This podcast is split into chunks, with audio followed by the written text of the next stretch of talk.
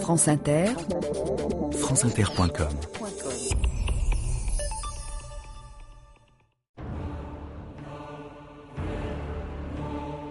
Le froid, toujours le froid, encore le froid. Nous en sommes, je crois bien, au cinquième dimanche polaire. Et tenez-vous bien, la météo prévoit encore une aggravation. «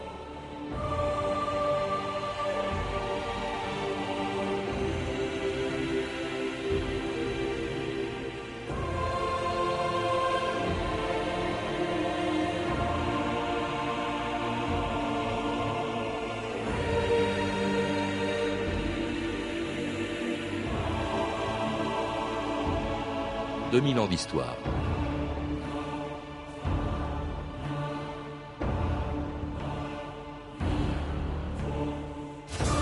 Il y a 50 ans, le 1er février 1954, pendant un des hivers les plus froids qu'ait connu la France, un curé dont personne n'avait encore entendu parler, Henri Grouès, dit l'abbé Pierre, lançait à la radio un appel qui, en quelques minutes, allait le faire entrer dans l'histoire.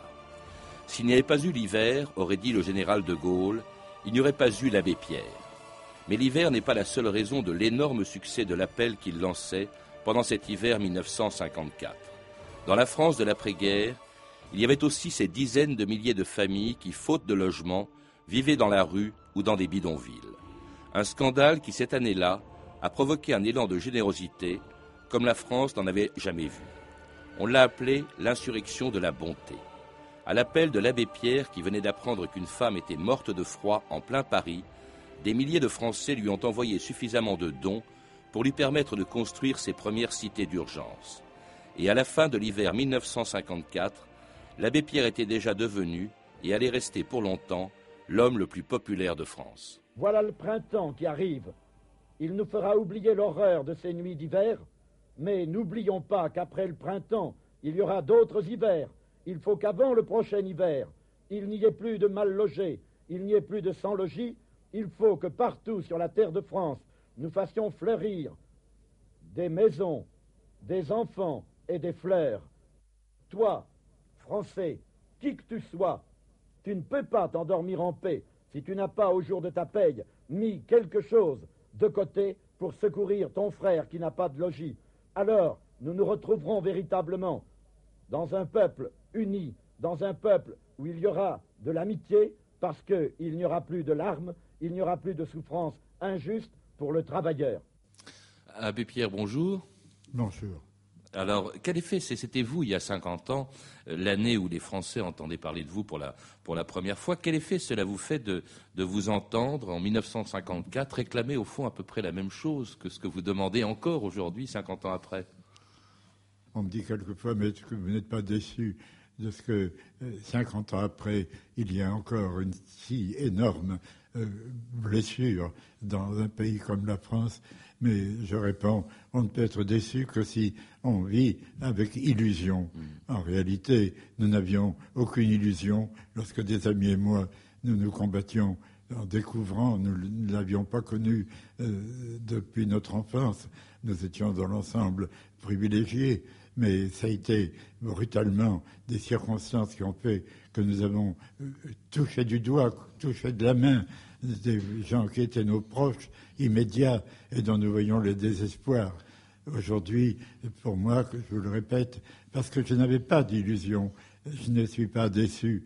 Je pense que c'est le même combat qui se continue, qui doit se renouveler à tout instant. Il y a des petits enfants qui naissent, il y en a qui meurent, et les petits-enfants qui naissent, ils vont se trouver devant les mêmes problèmes quand ils auront 20 ans.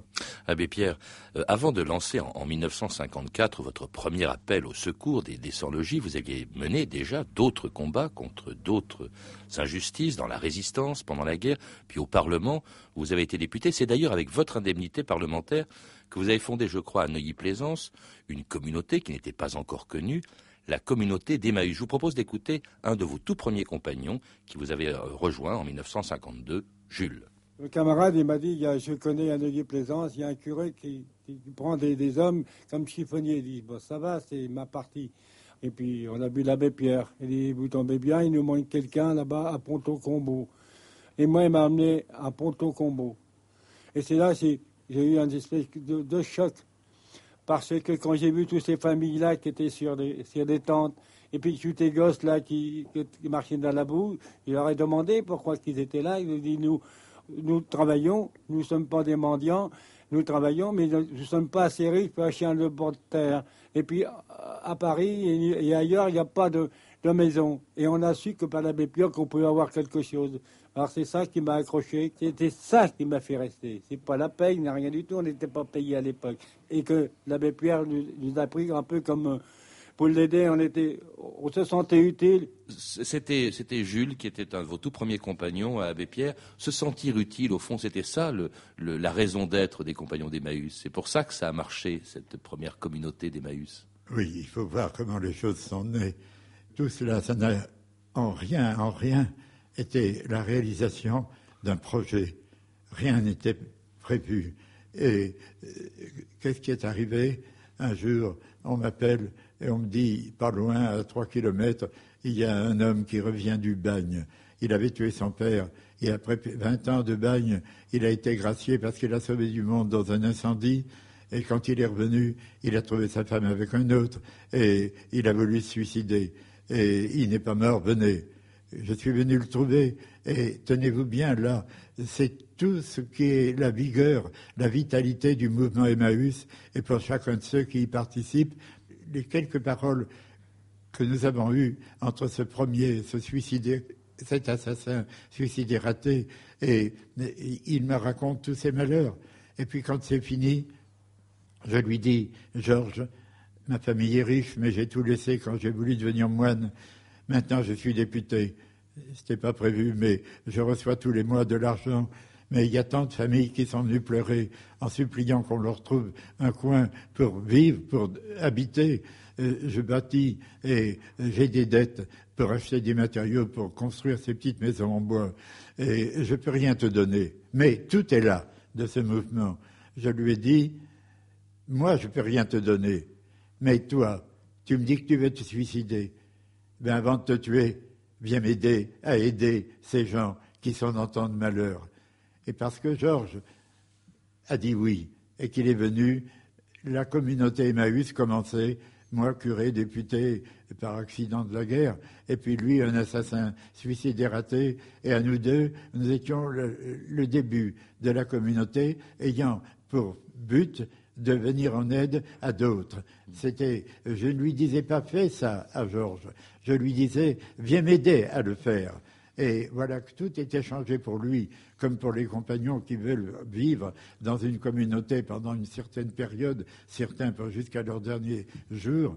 C'était tout son destin qui était retourné, alors qu'il s'était vu être un commandeur. Et voilà que tout d'un coup, il découvrait que, uni avec un ami, il devenait un donateur. Oui, mais dans des conditions difficiles. À partir de 1951, Abbé Pierre, vous n'êtes plus député, donc vous perdez l'indemnité parlementaire avec laquelle vous faisiez vivre Emmaüs. Euh, N'ayant plus l'argent du Parlement, euh, il a fallu que nous trouvions un moyen, et ce n'est pas moi qui l'ai imaginé, ce sont deux des compagnons qui, ayant appris que j'avais été mendié la nuit parce qu'il n'y avait plus à manger pour le lendemain et que je ne voulais pas leur dire de repartir, euh, on ne sait où, ils s'étaient fâchés et ils m'ont dit, nous, on connaît un moyen de gagner de quoi vivre tous, c'est la récupération. Si vous venez avec nous fouiller au début dans les poubelles, après, quand on a été très nombreux, dans les décharges. Si vous venez travailler avec nous, on y arrivera et on arrivera à trouver non seulement de quoi assurer notre vie quotidienne, mais euh, par le plus encore que nous voudrons faire, euh, nous ayons la capacité de continuer à euh, équiper, construire des, ces petits, petits logements. Et aider les autres, Abbé Pierre, c'est précisément ce qu'avec tous vos compagnons, euh, vous allez faire euh, en, pendant cet hiver 1954. En fait, ça commence en décembre. Hein. En décembre 1953, tous les 100, 100 logis de, de Paris commencent à souffrir d'un des hivers les plus froids du XXe siècle. Et c'est parmi les départements la Corrèze qui, avec moins 25, détient le record. On a vu des phoques au large du Finistère, et si le vieux port à Marseille n'est pas encore transformé en banquise, il y flotte des glaçons. Je voudrais bien être logé le plus rapidement possible, parce que si ça continue, je ne tiendrai pas le coup, je tomberai malade. Vous avez très froid la nuit. Hmm? Mais comment vous chauffez-vous? Avec l'alcool à brûler. Mais dans quoi? Dans une... Cuvette. C'est-à-dire, on met ça dans une cuvette parce qu'on n'a pas possibilité de mettre de poêle. On peut rien faire, c'est des toiles de tente. Mais vous ne risquez pas l'incendie? Bah, C'est-à-dire qu'hier soir, on l'a brûlé, quoi. Alors, on a tout perdu. Et toi, est-ce que c'est vrai qu'il y avait des, des rats qui couraient sur toi? Oui. Qu'on me donnait un bâtiment. Au moins, elle aurait un toit, ce serait beaucoup mieux. Vous ne voudriez pas confier quelques-uns de vos enfants? Vous ne voulez pas vous en séparer? Ben, C'est-à-dire que j'ai déjà une petite fille, je suis séparée de neuf mois. Oui. Non, vous voulez les garder tous avec vous? Oh oui, parce que je suis déjà séparée de celle-ci. Mon grand qui a 20 ans, alors vous savez, je peux pas. Je suis déjà à bout, alors je peux plus. Petit bonhomme, où t'en vas-tu courant ainsi sur tes pieds nus Je cours après le paradis, car c'est Noël à ce qu'on dit. Le Noël de la rue, c'est la neige et le vent. Et le vent de la rue fait pleurer les enfants. La lumière et la joie sont derrière les vitrines, ni pour toi, ni pour moi, c'est pour notre voisine. Mon petit, amuse-toi bien en regardant, en regardant,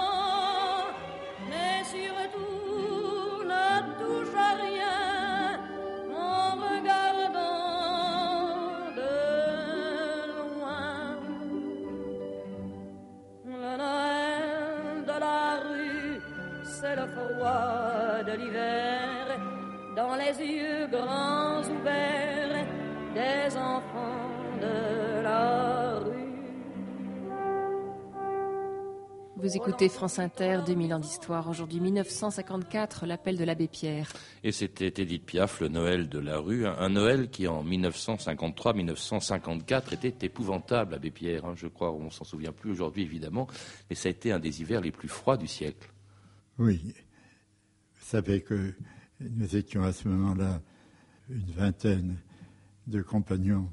Et quand on rentrait le soir, après avoir été euh, ramassé, on croisait sur les bouches de métro. C'était une des révélations pour moi, ces, grilles d'aération de l'air corrompu qui remontent du métro, mais l'air est, réchauffé. Et il venait là, et je me rappelle, je découvrais avec stupéfaction des hommes, des femmes qui euh, voyaient l'humidité gelée sur leur dos qui se retournaient en ayant leur ventre qui était contre la grille qui avait chauffé et qui se retournaient pour que leur dos fonde et la glace se refaisait sur leur ventre. On les ramassait, on, les- ramenait dans notre maison et ça a été pour nous la prise de conscience de ce qu'était la, condition très réelle de- d'hommes, de femmes et d'enfants. Et c'est alors que j'ai pris la décision au moment du débat sur le budget de la reconstruction, je demandais qu'un crédit d'un milliard de l'époque soit détaché tout de suite pour être affecté à des constructions d'urgence, de secours, comme s'il y avait eu un tremblement de terre. Et le débat est venu dans la nuit. Et le ministre, Monsieur le maire, pour lequel j'ai une très grande, euh, très grand respect, C'était ministre mais- de la Reconstruction et du Logement, oui. il, il a dit une ânerie mo- monumentale. Il, il a dit euh, rien de presse. Et le matin, j'appelle mon ami pour lui demander alors, est-ce qu'on a eu ce crédit? Et il me dit ce qui est arrivé. Comment le ministre a dit rien de presse. Alors, au moment où j'avais le téléphone à la main, à l'oreille, on tape à la porte et je vois entrer un homme qui pleure, qui me crie que dans la nuit, euh, leur bébé est mort de froid. Il est logé dans un camion pendant qu'on leur construisait leur maison. Et dans la nuit, leur enfant était mort. S'il n'y avait pas eu la coïncidence, au même moment, entre le téléphone qui me dit au Parlement, on dit que ça presse pas, et cet homme que je connaissais bien, il est probable que n'aurait pas été la lettre dure que dans la nuit suivante, j'ai écrit au ministre, Monsieur le maire, cette lettre qui commence par ces mots. C'est donc vrai, Monsieur le ministre, vous ne saviez pas, mais alors je vous, de grâce, taisez-vous. C'est une lettre, Abbé Pierre, qui a ensuite été transformée en lettre ouverte que vous avez euh, publiée dans, dans, Le Figaro. Cela dit, tout cela commence à vous faire connaître, mais ça n'a pas suffi. L'hiver s'est poursuivi, ça c'était au mois de janvier, l'hiver s'est poursuivi, il y a eu encore des morts, et euh, là vous êtes tellement révolté que, au fond, vous décidez euh, d'aller vous exprimer, non plus dans un journal, mais à la radio. Et celui qui m'a suggéré de faire appel à la radio, c'est Georges Verprat. C'est lui. J'étais resté épuisé de fatigue un soir où j'avais dormi chez lui et nos compagnons revenaient pour me reprendre et, ils me disent que dans la nuit, ils ont vu un tas de chiffons, ils ont voulu le ramasser, ils ont trouvé que c'était une vieille femme qui mourait. Et mes compagnons me disant, on ne peut plus continuer comme ça le jour et la nuit, alors que tout le monde s'en fiche. C'est alors que Georges Verprat a eu l'idée, il m'a dit, il faut lancer un appel à la radio. On avait alerté Radio Luxembourg, j'avais un ami, et comme des fous, en brûlant tous les feux rouges, entre Courbevoie et la rue Bayard, on est arrivé à temps avant que le journal de Radio Luxembourg soit terminé. Et il m'attendait sur le trottoir devant la porte.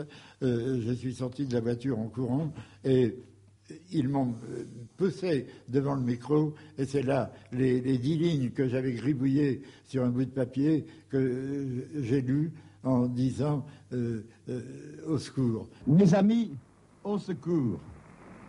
Une femme vient de mourir, gelée.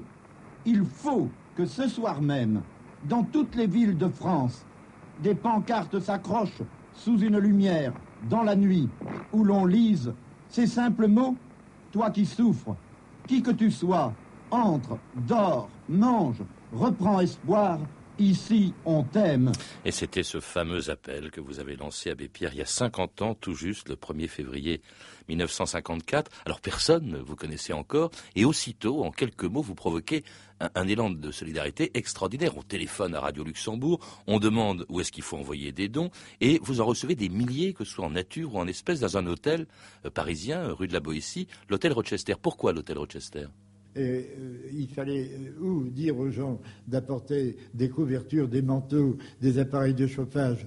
Je ne savais pas leur dire d'apporter un Neuilly-Plaisance à notre communauté. C'était à 10 km de Paris. Personne ne serait venu. Mais euh, je me suis souvenu que j'avais depuis quelques jours dans ma poche une lettre d'une Madame Larmier qui m'écrivait Je suis propriétaire d'un hôtel rue La Boétie, en plein centre de Paris, et en cette saison, il y a des chambres chauffées qui restent vides, alors que dans la rue, il y a des, femmes et des enfants qui meurent. Tant que dure ce froid, je vous donne, me disait-elle, un étal entier de mon hôtel pour y loger des familles en péril. Et j'ai dit Apportez à l'hôtel Rochester.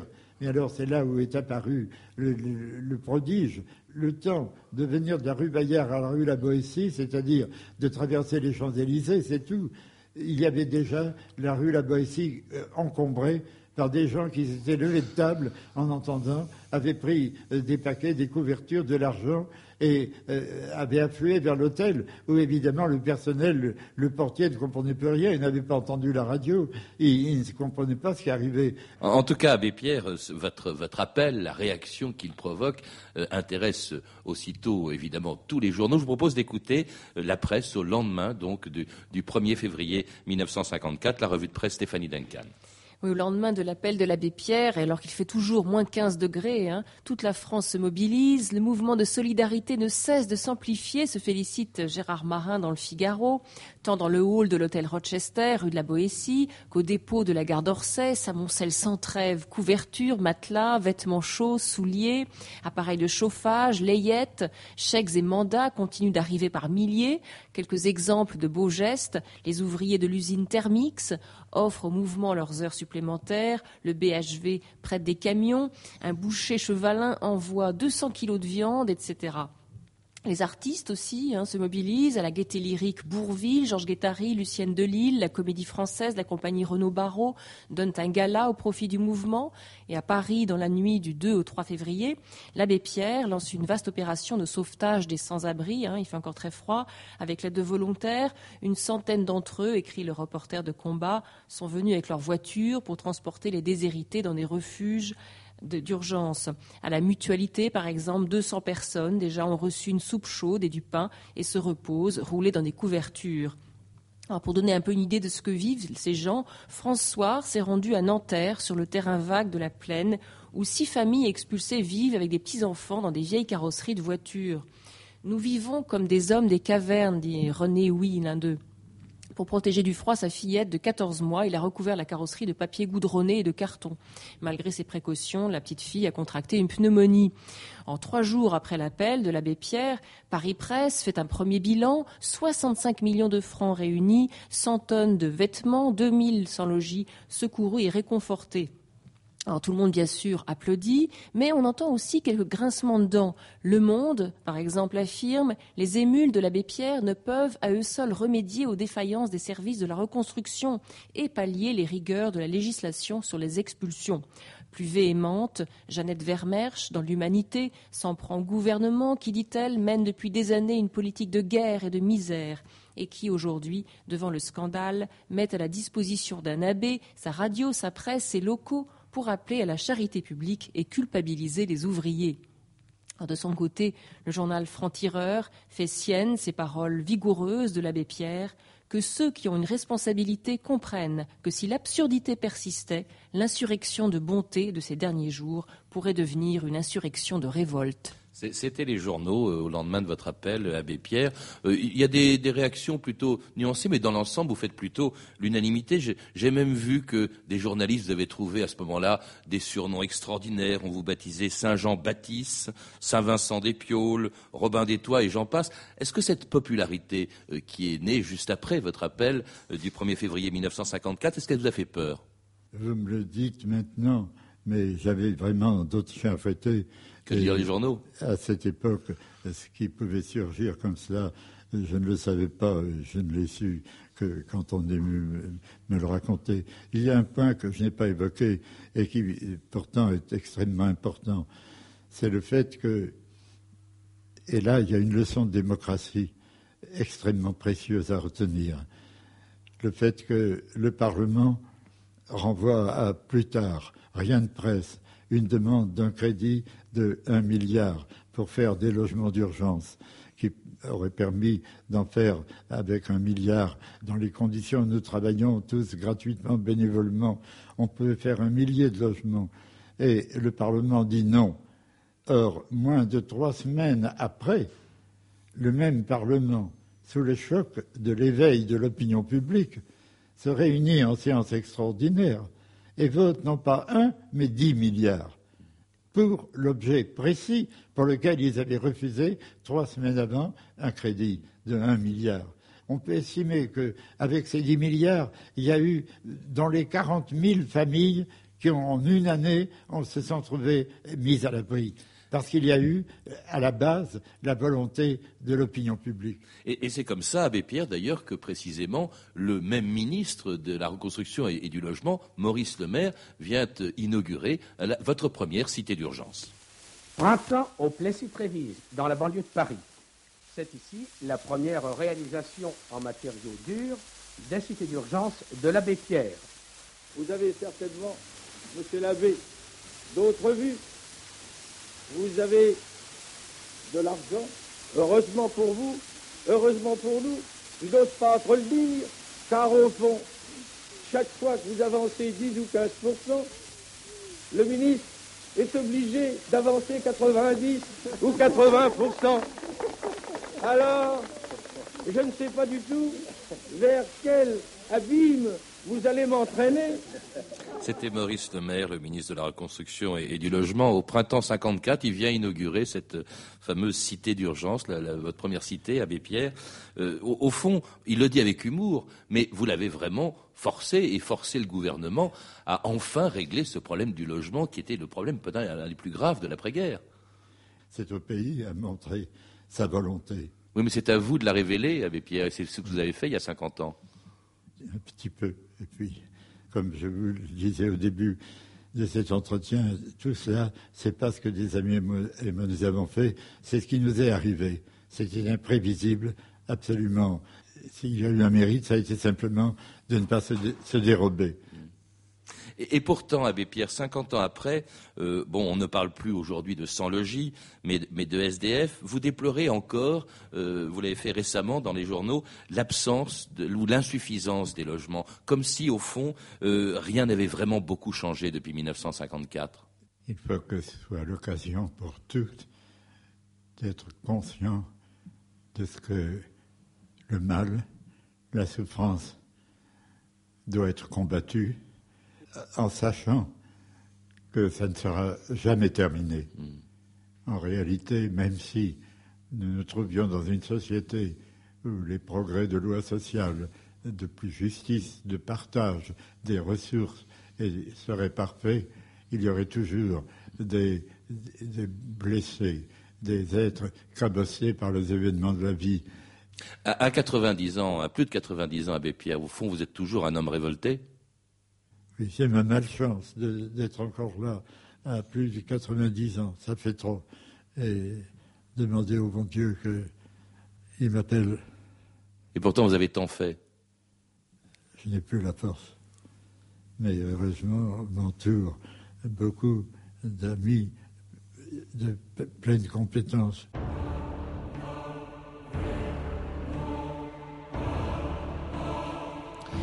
L'abbé Pierre il y a trois ans dans 2000 ans d'histoire, le 30 janvier 2004, 50 ans après son fameux appel de l'hiver 1954. L'abbé Pierre qui est mort ce matin à l'hôpital du Val-de-Grâce de Paris. Pour en savoir plus, je vous recommande quelques livres publiés depuis cette émission. Les images de ma vie, une autobiographie de l'abbé Pierre illustrée par 200 photos et publiée aux éditions Webec en octobre 2006. L'abbé Pierre parle aux jeunes, sorti en 2004 aux éditions du Cygne et Carnets intimes, les mémoires de l'abbé Pierre qui doivent paraître aux éditions du Cherche Midi le 22 février prochain. À lire également Manifeste contre la pauvreté du président d'Emmaüs France, Martin Hirsch, publié en 2005 en poche aux éditions 10-18. Toutes ces références sont disponibles par téléphone au 32 30, 34 centimes la minute ou sur le site franceinter.com. C'était une rediffusion de 2000 ans d'histoire du 30 janvier 2004 à la technique Georges Thau et Isabelle Dumoulin, documentation et archivina et RTL Virginie bloch et Claire Tesser, revue de texte Stéphanie Duncan, une réalisation de Anne Kobilac. Demain, dans 2000 ans d'histoire, un peintre qui a fait scandale au début du XXe siècle, Marcel Duchamp. Quant à l'émission initialement prévue aujourd'hui sur l'Opéra, elle sera diffusée vendredi prochain.